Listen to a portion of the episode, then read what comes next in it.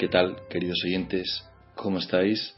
Es viernes 18 de octubre y comenzamos aquí la parte internacional de Radio Libertad Constituyente. Soy Jesús Murciego y hoy contamos con nuestros corresponsales en México. Vicente, ¿qué tal? ¿Cómo estás? ¿Qué tal? Buenos días a todos. ¿Qué tal? Y en Reino Unido, en Brighton, tenemos a Julio Lasanz. ¿Qué tal, Julio? Buenos días a todos, encantado. Eh, Somos Aguas, está nuestro equipo que hoy lo compone Pedro Gómez y Don Antonio. ¿Qué tal? ¿Cómo estáis? Muy bien, buenos días. Pues yo muy bien viendo las lagartijas correr por ahí fuera, al sol, que hace un día muy bueno. Pero yo sigo sin recuperarme del dolor. Estoy un poquito mejor, pero hay algo que no funciona ahí todavía. En fin, aunque yo no quiero operarme, pero es que ya tanto estoy harto. Y a lo mejor termino por operarme como me recomiendan mis amigos cirujanos. En fin, vamos con buen ánimo y con mal cuerpo. Vamos a enfocar las noticias de hoy y haremos los análisis correspondientes. Así es, vamos a comenzar con la parte internacional, como decía, y la primera noticia, sin duda, es el acuerdo que ha habido por fin en Estados Unidos eh, respecto, al, respecto al techo de la deuda. La portada del mundo titula así: Obama acusa a los republicanos de haber dado un espectáculo ante el mundo. Tras 16 días de incertidumbre, con el gobierno a medio gas y a punto de suspender pagos, miles de funcionarios volvieron ayer al trabajo. Alerta Obama para la próxima batalla. Y, porque Obama broncó a los republicanos. Pero la portada de- del país es más contundente. Dice que Obama llama a la unidad política en Estados Unidos. El presidente pide la elaboración de un presupuesto.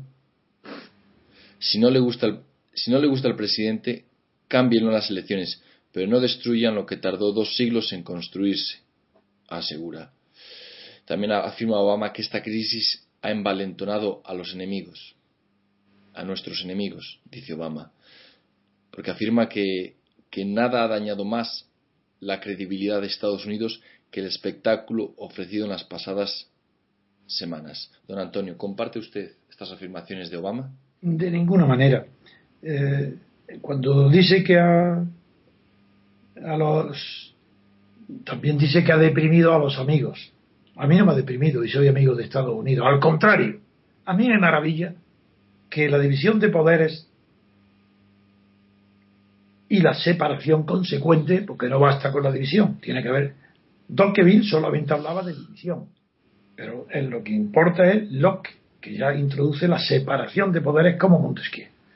Pues a mí me admira que un pueblo sea capaz de resistir esos embates, esas divisiones, esas acercarse al límite de- del desastre para mantener sagrado el principio de la democracia, que es la separación de poderes.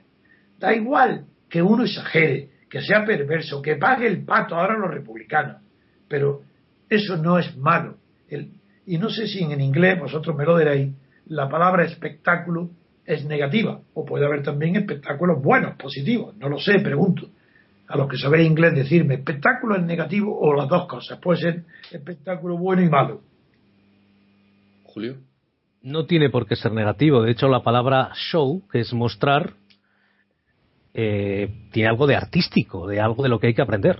Entonces Obama emplea mal las palabras, como tantos políticos, aunque él le emplea bastante bien por su tradición de orador negro, que, son mucho mejores que los blancos, por las costumbres de los sermones religiosos y de las sectas religiosas y hablar. Y es más, eh, incluso esa facilidad proviene del, de la facilidad que tiene la, raza, la etnia pues, negra, para hablar y expresarse mejor los sentimientos que los blancos. Eso lo digo porque eh, todas las África, toda la civilización africana, la más primitiva, conoce la institución de la casa de la palabra, donde no pueden entrar las mujeres, antiquísimo. Pero ahí los hombres se ensayan en la oratoria desde, desde que pasan la pubertad, desde que pasan los, la- el ceremonial de la fimosis, ya pueden entrar en la casa de la palabra. Se hacen hombres y entran en la casa de la palabra.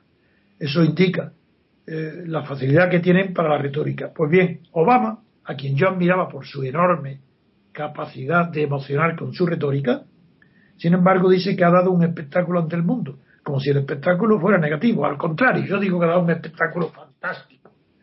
Y es que cómo la división de poderes puede poner en riesgo la unidad política un país con tal de no ceder respecto a la libertad. La libertad es más importante que nada, pero incluso que las naciones. La libertad es lo más primero del mundo. Y no hay libertad si no hay división y oposición de poderes. Por eso estoy en contra de esas palabras ridículas de Obama que expresa un ideal socialdemócrata. Cuando llama por un lado, critica que haya sido un espectáculo malo, cuando ha sido un espectáculo bueno. Además, la prueba de que no ponen en riesgo todo es que en el último segundo, en el último cuarto de hora, como dicen los mexicanos, han llegado a un acuerdo. Lo que es señal de que no son tan insensatos. Han forjado una lucha, han simulado un teatro, una batalla a muerte cuando no era verdad. Y la prueba que todo el mundo sabía que estaban mintiendo las dos partes es que la bolsa no se ha resentido y daba por descontado que habría un acuerdo. Todo eso forma parte de la comedia de la política.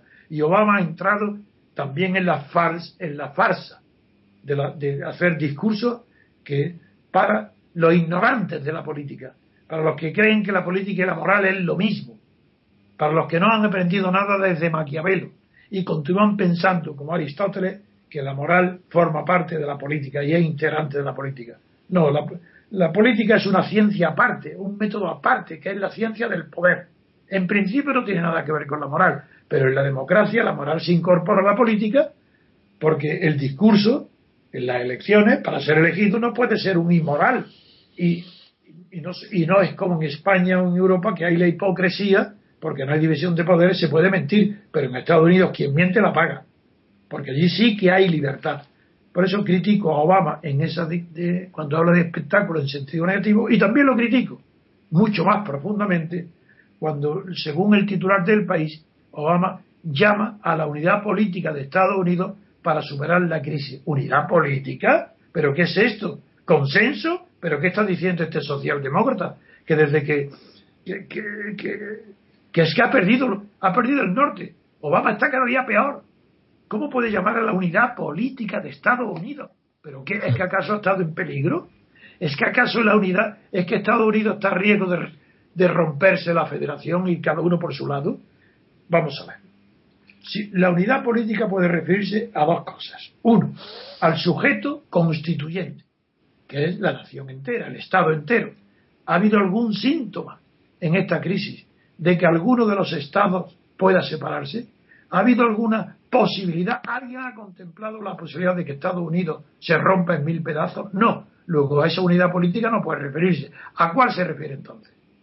A unidad política interna de los dos partidos, es decir, consenso. Por eso repito que desde que es presidente, Obama es un socialdemócrata. Sí, con relación al Partido Republicano es la izquierda, pero con relación a lo que debe ser la izquierda, que es un ideal de justicia, Obama no es de izquierda, es socialdemócrata, es decir, un hipócrita que está utilizando palabras de izquierda inapropiadas cuando no viene, no viene al caso unidad política para superar la crisis. Pero si la, si la crisis solamente se supera con la verdad, y la verdad impide que un partido republicano y el partido demócrata piensen lo mismo sobre los impuestos, ni sobre la sanidad, si cada uno tiene una ideología enfrentada con la otra, tiene que manifestarse en público esa diferencia, tienen que luchar simbólicamente a muerte, simbólicamente, pero que no pueden ceder, aunque en este caso ambas bandos sabían que en el último minuto llegarían a un acuerdo. Pero el acuerdo que han llegado, claro que es pasajero, claro que es transitorio, claro que es un aplazamiento, no se ha resuelto nada. Lo que hay es un aplazamiento. Bueno, pues ya veremos en estos dos meses o tres meses que quedan, hasta el 7 de febrero, cómo evoluciona la situación. Pero en fin, mi primera crítica es a Obama, por no conocer, ya demostró que no conocía verdaderamente la Constitución americana, sobre todo de su las reformas a partir de la guerra con Inglaterra de 1810 y 12, el 12, no conoce, no conoce que tiene facultad para declarar la guerra incluso, no para hacer actos de guerra, que por supuesto eso están incluidos en la Constitución, actos de guerra, pero es que incluso desde el año 12 tiene facultad para declarar la guerra a un país extranjero. Bueno, él le ha dado miedo de hacer uso de esa facultad por temor a que pasara en Estados Unidos lo que pasó en el Reino Unido con Cameron. Y no se atrevió. Y ahí ya, hoy qué pasa? Que hoy está igual, está atemorizado de la división del enfrentamiento con el Partido Republicano, pero si ha ganado. Pero si Obama ha tenido un triunfo aplastante sobre el Partido Republicano y con él y ahora, como ha ganado, tiene una actitud muy frecuente entre las buenas personas cuando se trata de asuntos de, vencedores y vencidos. Es muy frecuente en individuos que son buenas personas y generosos, que cuando están en una batalla con alguien y ganan, le ofrecen la mano al perdedor, como diciendo vamos a estar de acuerdo. Y ahora, como Obama tiene la conciencia de que ha ganado, quiere mostrar una imagen ante el pueblo americano de una extrema generosidad. Es que habiendo ganado, y sin embargo le pide a los republicanos la unidad con ellos para superar la crisis. Esa es una actitud digna moralmente en el plano individual, pero indigna políticamente porque es el plano colectivo. Si ha triunfado es gracias a su tesón, a la fuerza, a la resistencia, y tenía que haber triunfado como lo ha hecho. Por tanto, no tiene, después de haber triunfado, no tiene por qué pedir la unidad política con los republicanos para superar la crisis, puesto que para superar la crisis, una de las condiciones fundamentales ha sido esta batalla del presupuesto del techo. Y entonces no tenía derecho a anular parte del prestigio que ha ganado pidiendo ahora la unidad política. ¿Pero qué unidad política? Persigue, persigue tu programa y pide el apoyo de la mayoría de los votantes. Pero no pidas consensos ni acuerdos de los adversarios políticos que son los republicanos. Eso demuestra que no es un gran presidente. Quería, aprovechar también hoy que tenemos a Vicente Desi con nosotros para que nos cuente cómo se ve el estado actual del Tea Party. Vicente. Bueno, desde aquí, bueno, efectivamente, como dice don Antonio, se ve en clave de lucha por el poder y, se ve desde México eh, que están esperando que finalizara la crisis para que Obama se centre en la reforma migratoria, que es lo que ahora mismo le preocupa a México, ¿no? Pero se destaca sobre todo el gran, la gran polarización dentro del Partido Republicano, como los, dos los líderes de ambos partidos en el Senado, Harry Reid y Mitch McConnell, de, eh, vamos, eh, demócrata y republicano respectivamente, son pertenecen a un Washington que ya no existe, de la época de Reagan, y son los que sacaron adelante el acuerdo con, de la ampliación del techo de la deuda, y como son la parte más moderada del Partido Republicano. Los grandes perdedores son John Boehner, el líder republicano, y por supuesto el senador tejano Ted Cruz. Bueno, lo que se destaca es eso, precisamente, que el Partido Republicano está muy polarizado, eh, que hay un gran perdedor que es el líder republicano, John Boehner, y que pues finalmente el gran vencedor ha sido Obama, es decir, se ve en clave de lucha por el poder y, el gran desgaste que ha sufrido el Partido Republicano. ¿no? sé, don Antonio, qué criterio pueda tener al respecto. Estoy de acuerdo contigo, salvo que parece mentira que se ha ganado, no explote el triunfo si eso está, está en clausevis en la estrategia militar. El fin de una guerra no es ganar una batalla ni toda la batalla, es exterminar al enemigo. Aniquilarlo. Obama tenía que destruir todo lo que pueda al Partido Republicano. Es su obligación como, como todo sistema democrático, donde el poder está dividido y no puede haber compromisos, ni consensos, ni perdones. Obama queda en ridículo, tendiendo ahora la mano diciendo vamos a la unidad política para superar la crisis. Supérala tú, que para eso tienes el gobierno y puedes dictar las leyes. Supérala tú, que, que tienes la mayoría. Además, si los republicanos están vencidos por esta crisis, ¿qué es eso de llamar a la unidad política de qué? ¿Para que te lastre tu victoria? ¿Para que la unión el consenso te quite fuerza y energía a los demócratas? No, no, no, no. Obama se equivoca completamente. Vamos con otra noticia, amigos. Perdón, perdón, solamente quería, quería intervenir brevemente para decir que ayer la BBC eh, emitió las declaraciones de John McCain. John McCain, recuerdo a los oyentes que fue eh, candidato presidencial en contra de Obama precisamente. Es uno de los. Eh, John McCain dijo que era un alivio que se hubiera terminado la crisis y que el verdadero debate extraen el Partido Republicano para saber qué dirección tomamos. Eh, hay algunos que quieren retirar la presencia americana del mundo y habló de, que el Tea Party eh, quiere reducir las, las bases americanas en el mundo, pero eh, dijo que, que hay que tener cuidado porque la reacción del pueblo americano ha sido muy negativa y no tenemos que volver por este por este camino porque esto ha sido totalmente injustificado. Desde luego McCain criticó eh, sin nombrarlo al, al, Tea Party y sí que me gustaría para que los oyentes eh, eh, supieran, pues bueno, se dieran cuenta de la grandeza que es el hecho de que las preocupaciones de los eh, constituyentes, de los electores, lleguen al lleguen al, al Congreso vía sus representantes, como pasa en Estados Unidos e Inglaterra que ayer eh, varios de los de las empresas que contribuyen a la constituencia del, del señor John Bemer en Ohio dijeron que como siga por ese camino le van a retirar el dinero porque se supone que el cierre del, del, de la administración americana estos 16 días le ha costado un 0,3 eh, por ciento de crecimiento al, a los Estados Unidos.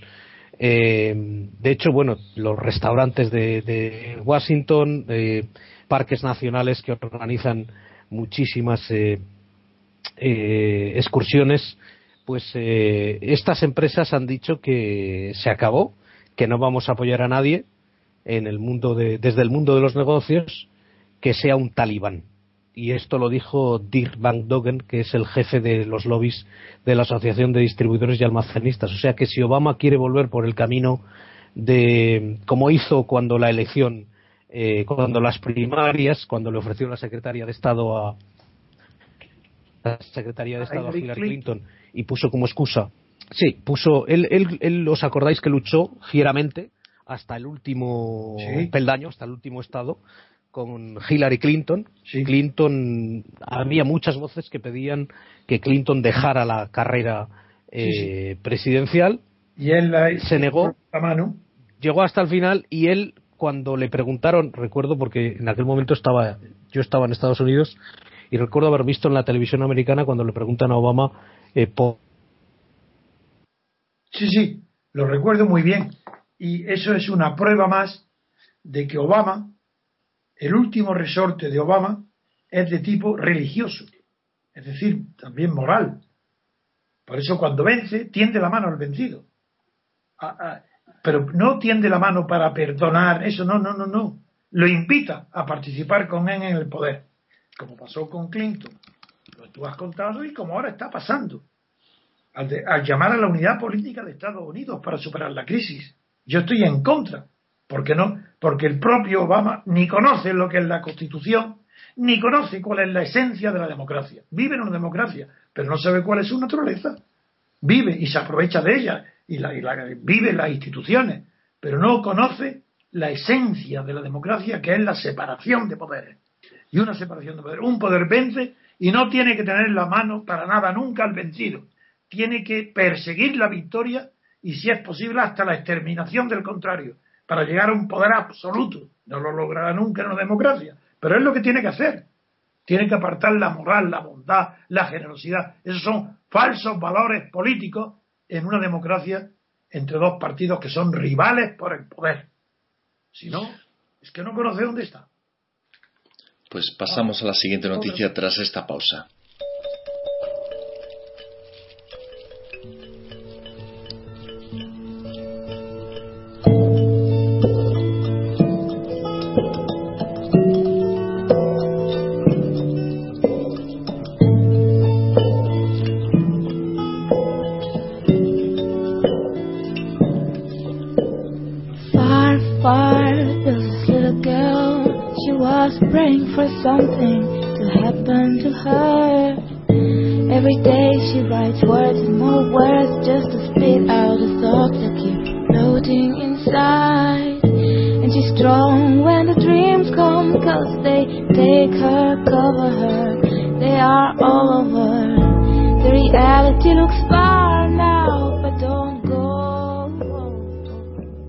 Siguiente noticia, también en la página de internacional, nos la trae el diario El País en su versión digital que titula así: Los inspectores han destruido ya parte del arsenal químico de El Assad.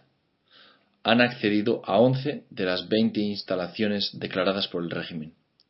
John Kerry avanza que los arsenales podrían trasladarse al extranjero para ser destruidos. Buena noticia, ¿no es así, don Antonio? Magnífica. Y yo vuelvo a ser presumido, ya que nadie nos alaba, tengo yo que alabarme a mí y a vosotros, o a vosotros y a mí, porque todas estas eh, noticias están continuamente, no están confirmando que nuestros análisis, por ser científicos, no se equivocan nunca. Porque cuando no estamos seguros del comentario de una noticia, no lo hacemos. Y cuando decimos algo es porque estamos seguros de que eso la realidad lo va a confirmar. Y esto pasa.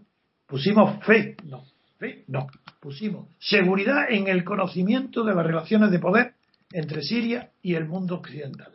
Y por esa razón sabíamos con certeza absoluta que no era un farol de la SAT, que estaba equivocado Netanyahu, Netanyahu, que los temores de Occidente eran frutos nada más que de la rutina, de la desconfianza, de que, de que parece que es más inteligente sospechar, no creer, hombre, nada, que solamente, pues no, señor, lo inteligente es sospechar cuando hay motivos de sospecha y no creer cuando no hay motivos de creencia.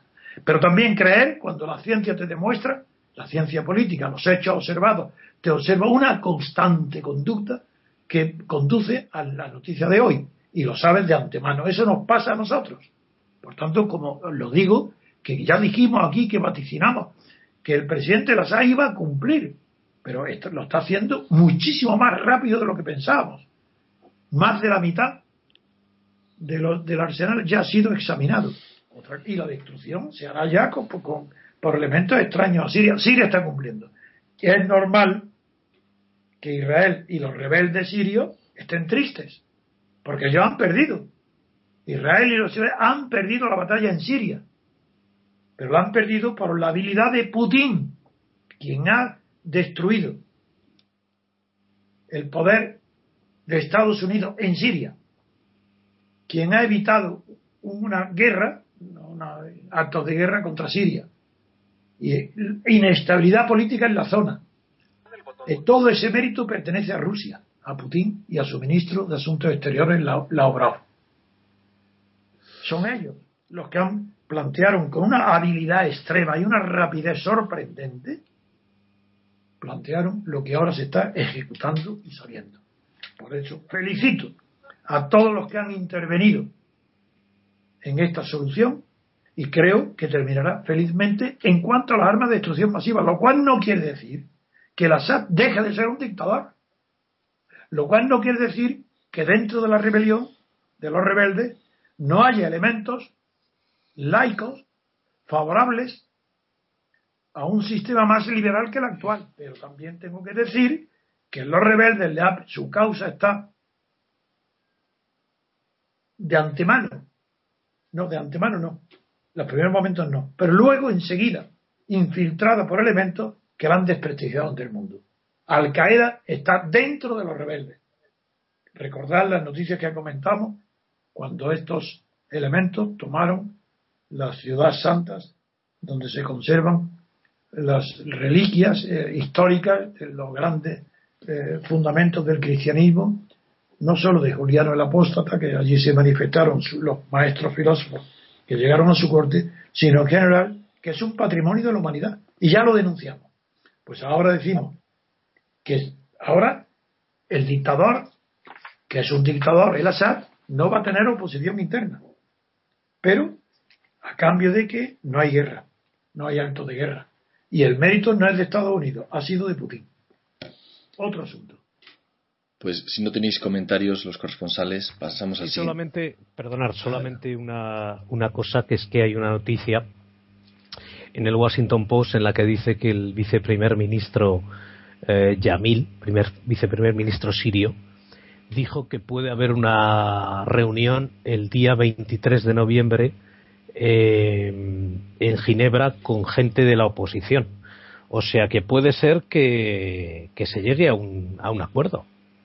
Lo veo muy difícil por la presencia entre los rebeldes de elementos islamistas y los rebeldes, el fundamento y la simpatía que despertaban era que seguían respetando el Estado laico fundado por el BAS socialdemócrata.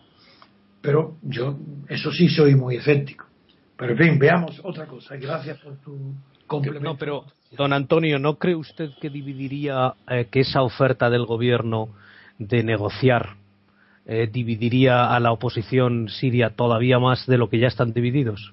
De palabras sí lo hará. De hecho, yo no lo creo. Yo creo que nadie en el poder cede poder. Nadie. Y hoy el Assad tiene más poder que antes.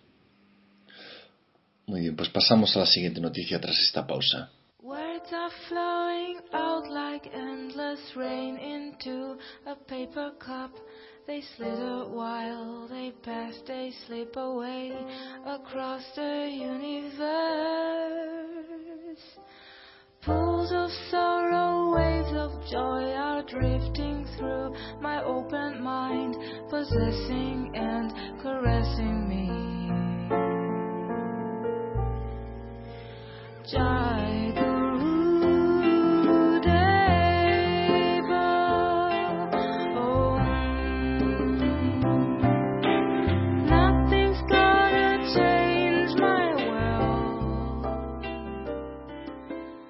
siguiente noticia, en internacional, nos la trae el diario El País, que titula así: Los verdes alemanes descartan una coalición con Merkel.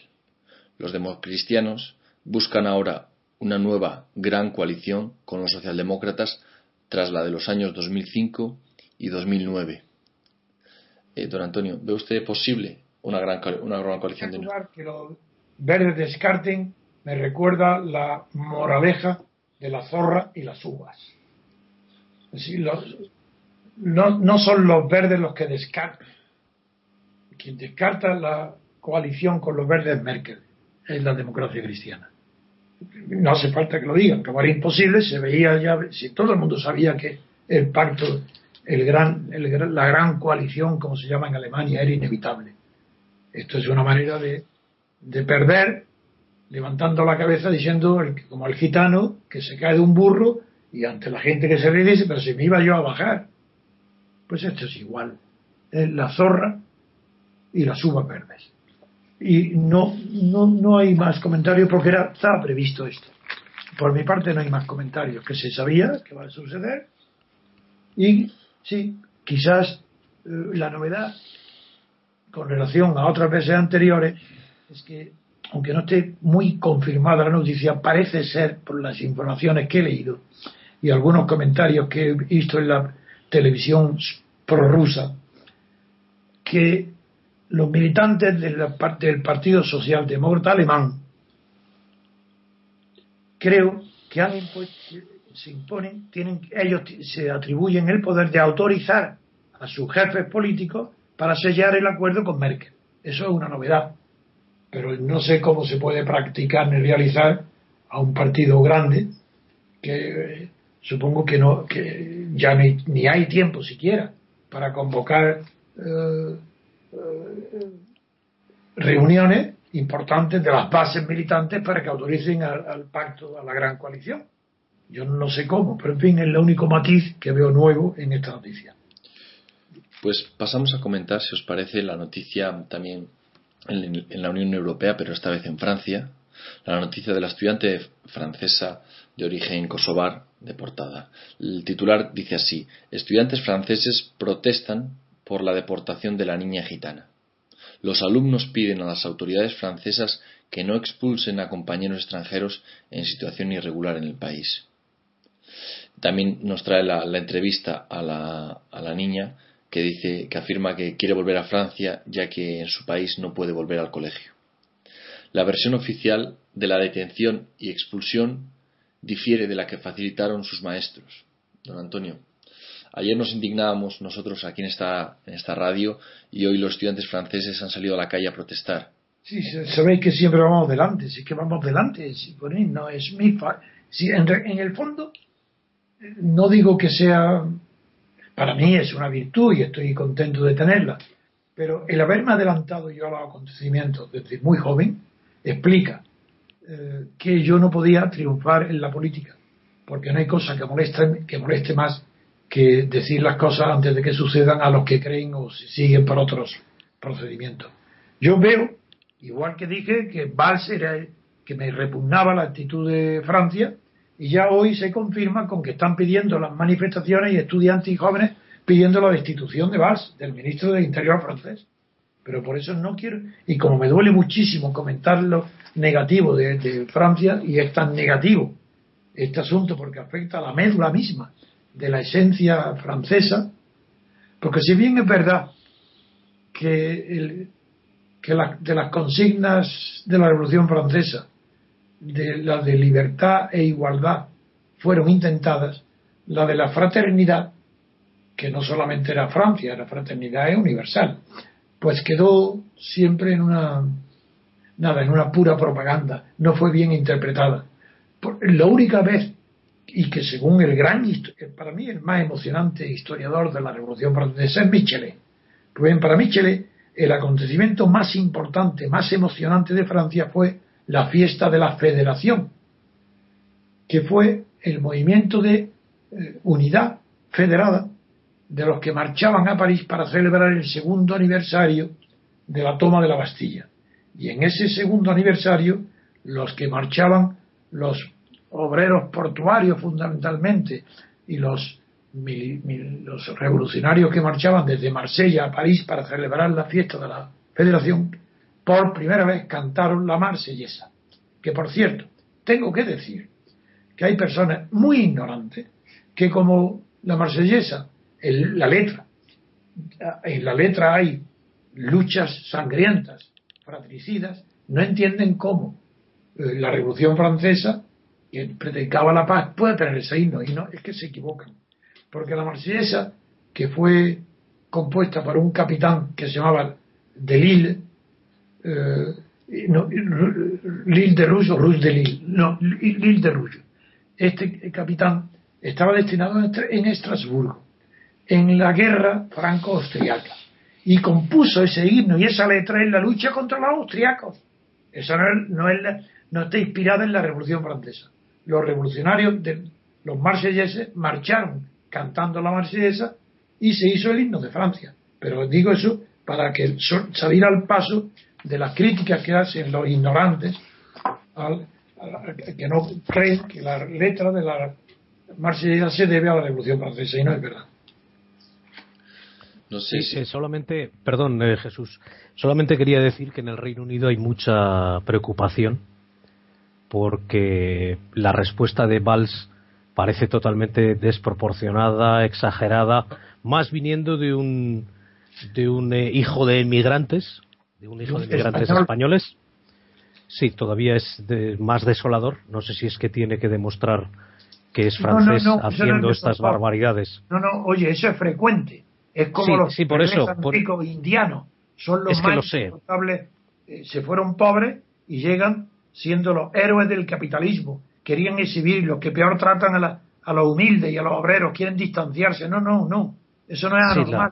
no, no, no, no. La, la, lo que pasa es que la, la prensa británica desconoce el origen español de ah, Valls y en lo que hace yo sí que lo sí que lo conozco porque recuerde que bueno que soy de los Pirineos y tenemos mucha relación con Francia, ¿no?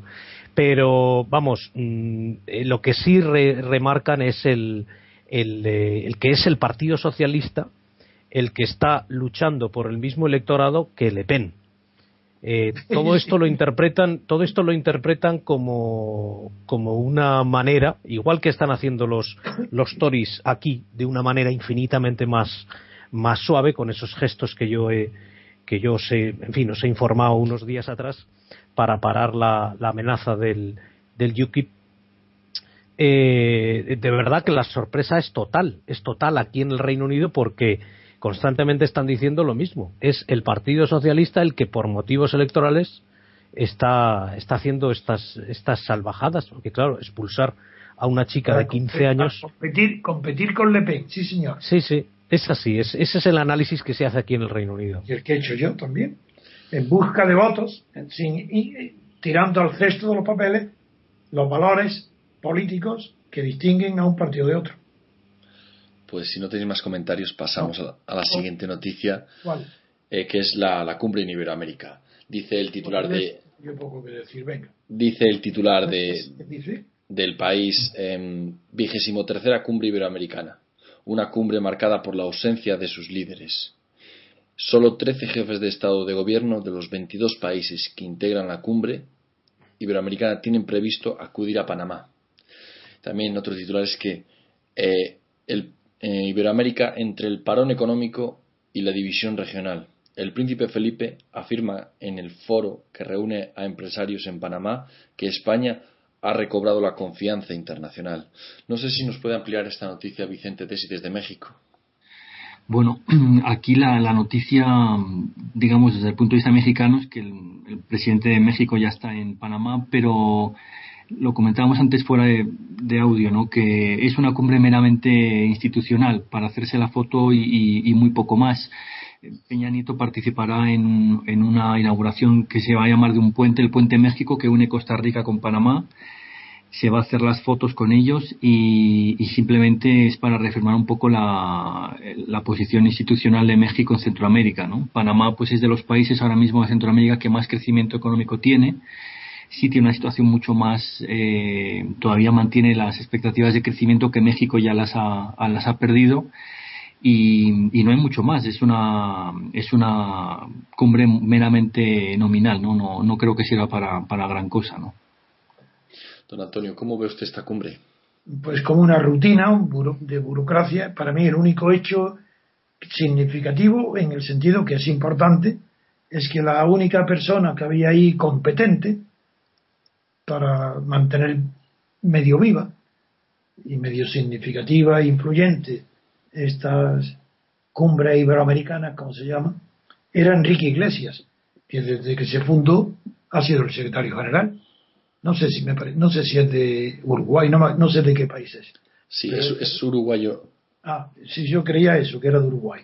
Pues es un hombre que, es competente, que tiene formación y válido, y, y como se va, después de advertir de que ha dicho que el éxito hasta ahora, del tiempo que él ha estado al frente de esta organización iberoamericana, la ha producido el alto precio de las materias primas. Y han favorecido a América del Sur. Eso es su, el resumen de su eh, visión de la utilidad que ha tenido esta, estas juntas. Y no tengo más que decir porque para mí la presencia de, del príncipe Felipe es una nada, no significa nada. Está como su padre leyendo hasta decir muchas gracias por, por vuestra acogida. Lo, coge un papelito en la mano para decirlo, está como su padre igual. Seguimos. Pues esta era la última noticia de internacional. Concluimos aquí nuestro informativo agradeciendo a nuestros corresponsales Vicente y Julio por vuestra participación. Y no, muchas gracias a vosotros. Y esperando contar con vosotros en futuras ediciones. Hasta entonces, un saludo.